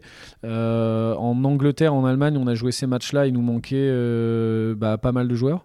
Euh, notamment, bah, on n'a pas pu, les deux U18 là, dont j'ai parlé, qui sont sélectionnés dans les 20, eux ils sortaient d'un Euro U18, donc c'était compliqué euh, de tout de suite réattaquer. Ils avaient trois jours à réattaquer, donc on n'a pas pu les prendre. On n'a pas pu prendre non plus les, athlètes du groupe euh, qui préparaient le championnat d'Europe. on avait aussi quelques blessés, mais ceux qui préparaient le championnat d'Europe senior avec l'équipe de France senior, il fallait les laisser, c'est logique, à la, disposition du, du groupe France senior.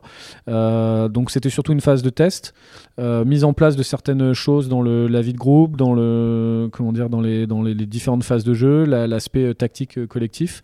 Euh, en Allemagne, on perd les trois matchs. En Angleterre, je crois qu'on fait une victoire. Qu'est-ce qu'on fait? On fait une victoire, un nul, une défaite d'un but. Euh, ensuite, euh, contre, euh, ensuite, on a joué qui? Ensuite, on a joué deux fois la Malaisie ici, la Malaisie qui accueille la Coupe du Monde. On a gagné deux fois, de manière trop courte au niveau du score à mon goût, parce qu'on a gagné un 0 et 2-1. Et ensuite, on a battu l'Irlande 2-1 et 3-1. Et voilà, skip. On a une équipe qui est très performante dans le jeu, c'était dans la capacité de se créer des occasions et d'éviter d'en concéder. En revanche, on doit beaucoup travailler sur la. Enfin, on le savait déjà, attention, c'est pas nouveau, mais euh, sur la notion d'efficacité sur PC et d'efficacité dans le sur action de jeu. C'est le petit truc actuellement qui nous manque. Et si on arrive à rajouter ça pour la Coupe du Monde, on aura une vraie équipe de, très haut niveau. Là, pour moi, aujourd'hui, on a une équipe de haut niveau. Ce qui va faire qu'on sera une équipe de très haut niveau, c'est si on est clinique euh, sur les zones de finition. Là, tu parlais un peu des scores. J'ai une question qui me vient, qui me vient à l'esprit. Est-ce qu'on peut avoir des 0-0 sur gazon? Ça, arrive, ça arrive. Ça arrive. Euh, en salle, quasiment jamais. J'en parlais tout à l'heure. Il y a il y a beaucoup trop de buts ça va être pour rare quand même, euh, même en gazon, ça, ça, arrive quand tu as deux excellentes défenses. Euh, ça a été le cas lors du dernier tournoi de, bah, du, du, Sultan de Johor en Malaisie, donc en U21, finale Malaisie, euh, Malaisie Allemagne, 0-0, ça s'est joué au penalty shootout. Donc c'est rare, mais ça arrive. clairement, sur un site de Paris, tu mets 0-0 sur un match de hockey, c'est la grosse cote. mais, ça arrive. mais ça arrive. D'accord. Et d'ailleurs, il y a une particularité. Enfin, du coup, c'est une particularité de tous les sports euh, collectifs quasiment, mhm. c'est que cette Coupe du Monde, même si c'est une U21, elle a lieu tous les 4 ans. Oui. Donc c'est aussi. Euh, attends, que je dise pas de bêtises, non. C'était tous les 4 ans et là, alors je sais plus pourquoi. Bah non, parce qu'il y a eu le Covid là, donc elle s'est mis euh, en. Il y a eu celle de 2021, ça s'est joué en décembre 2021 et là décembre 2023. Donc, et parce qu'elle n'était pas en, 2020 Non, c'est que en fait la, la, la Fédération internationale a estimé que c'était une bonne chose pour développer les meilleurs jeunes athlètes mondiaux de la mettre tous les deux ans. Parce qu'en fait, quand tu as un U21, si c'est tous les quatre ans, selon ton âge, mais c'est ça, c'est que trois, enfin trois, oui, trois années d'âge, bah, ça donnait pas la possibilité à tous les athlètes de pouvoir vivre un moment une Coupe du Monde U21. Donc potentiellement, tu peux être un excellent U21 si tu ne joues pas de Coupe du Monde dans, entre guillemets ta carrière. Euh, bah, derrière faire la transition vers les seniors euh, de ton équipe nationale, euh, voilà, c'est un peu plus compliqué. Donc ils ont mis ça en place. Et là, ils l'ont pas encore officialisé, enfin je crois pas, mais la, Coupe du Monde dans, de nouveau dans deux ans, donc qui serait décembre ou janvier 2025. Bon bah du coup tu as répondu directement à, ma, à ma, question parce qu'effectivement il y a le ça, peut être effectivement un côté très pénalisant en tout cas pour, mhm. pour les jeunes quand les périodicités elles sont aussi grandes, quand il y a une limite d'âge qui est qui est sur ces, sur ces compétitions. Donc, mais c'est assez marrant, effectivement, parce que c'est quand même tout récent. Avant, c'était tous les 4 ans et que tous les 4 ans représentent quand même effectivement euh, bah, les, plus, de temps, les plus grosses coupes. Et surtout c'est les plus grosses euh, euh, les plus gros championnats de tout sport confondu donc donc c'est assez marrant effectivement quand enfin marrant. Pas très réfléchi je trouve effectivement quand mm. on met sur sur ces jeunes mais donc très bien si effectivement ça je rappelle qu'il y a des sports ils ont des championnats du monde tous les ans hein, je crois. Escrime judo mais oui mais, mais tous les sports, ah, hormis hormis justement c'est pour ça ces grosses compétitions qui sont mais qui sont dans un autre une autre stratosphère en fait. euh, Ouais. Non, mais nous, et chez plus les- économique surtout. Moi, mais- personnellement, j'aime bien que ce soit tous les 4 ans. Euh, Enfin, chez les seniors, hein, je parle. euh, les Et seniors. le championnat d'Europe tous les deux ans, parce que je trouve que ça donne de la valeur. T'es champion du monde. Euh, oui, c'est pas euh, bon, bah, cette année, tant pis, on fera l'an prochain. Non, c'est tous les 4 ans. Et ça donne vraiment euh, beaucoup de valeur euh, à un titre. Bon, un titre olympique, de toute façon, c'est comme ça, c'est tous les 4 ans. Ouais. Mais les championnats du monde tous les 4 ans, les euros tous les 2 ans, je trouve que ça donne plus de valeur aux, aux titres, euh, enfin aux résultats qui sont réalisés dans Parce la qu'il y en a compétition. moins. Oui, exactement. Tout la fait. rareté fait. Le, le- comment dire la, la valeur je trouve Ça, je suis d'a- je suis d'accord. Mais après, il y a aussi une autre dimension économique sur le fait que quand on peut Ah, aller en faire sûr. tous les 4 ans, c'est si qu'on on peut ouais. peut générer sur euh, de l'argent pour les Ouais. 4 prochaines Donc, années on surtout. rappelle les dates 5-16 décembre. Tout on à suivra de près. Je pense que les matchs sont peut-être diffusés en vidéo. ouais, ou- Euh, à l'époque, il y avait la chaîne euh, YouTube de la FIH, euh, Ouais. Fédération internationale de hockey. Euh, désormais, je crois que ça se passe en ligne sur une application site qui s'appelle Watch OK, Watch comme on euh, mettra les to liens watch, hein, euh, voilà. en commentaire. Ouais. Exactement. Et Watch OK. euh, et vous pouvez suivre ça. Euh, avant, c'était gratuit. Je crois que c'est payant, mais c'est pas très cher. Ça doit être une dizaine d'euros pour pouvoir suivre. Alors attention, les horaires des matchs. euh, on Bien a des- évidemment. on a, on a deux matchs de poule qui se jouent à 9h du matin, il y a 7 heures de décalage, donc euh, à Ouais. 2h du matin, il faut être levé. euh. Mais je Oui. sais qu'il y en a qui le font pour regarder la NBA, donc pour le hockey. Mais j'allais dire, moi, pour le Super Bowl, donc euh, Bah dans voilà, tous les cas, les parfait. personnes qui sont concernées peuvent effectivement les regarder. On vous mettra tous les liens en commentaire. Et vous pourrez également euh, quand même regarder, auquel cas, l'équipe euh, féminine, même si elle n'est pas, elle- nous, les Françaises, malheureusement, n'ont pas été euh, qualifiées. Mais malgré tout, en tout cas, il y a euh, cette euh, Coupe du Monde. euh, Je crois que c'est au Chili pour les féminines U21, je crois que c'est au Chili. Et je crois que ça démarre légèrement avant, non? Oui, c'est Ou- juste ou avant. Oui, bah juste, voilà, c'est juste avant Oui, et ça se, vrai. ça se chevauche un tout petit peu, euh, Voilà. justement, euh, sur la je crois fin. qu'il y a des- je crois qu'il y a des équipes qui sont déjà parties. D'accord. Mais c'est pareil. Donc voilà, c'est quand même les Coupes du Monde euh, pour le hockey. Donc c'est euh, pareil, hein, c'est périodicité. On verra pour la, pour la prochaine haute. On l'espère Mhm. du coup en 2025. Mais en tout cas, euh, cette belle équipe de U21 va euh, bientôt, euh, bah, par demain du coup, effectivement, si on regarde par rapport à quand on sort euh, le podcast. Et on leur souhaite euh, tout le meilleur en tout cas. Euh, Merci, très gentil. De s'amuser, mais également Oui. de, Ah, de s'amuser sur le, aussi, ouais. sur le plaisir sportif, bien deux, évidemment. Et, euh, et on leur souhaite bien évidemment de, de, bah, de remporter tout simplement le cette, plus loin euh, possible. tout le plus. Voilà. voilà. Ok, bah merci beaucoup. Merci à toi et on se retrouve nous la semaine prochaine. Salut à tous. Au revoir. Au revoir.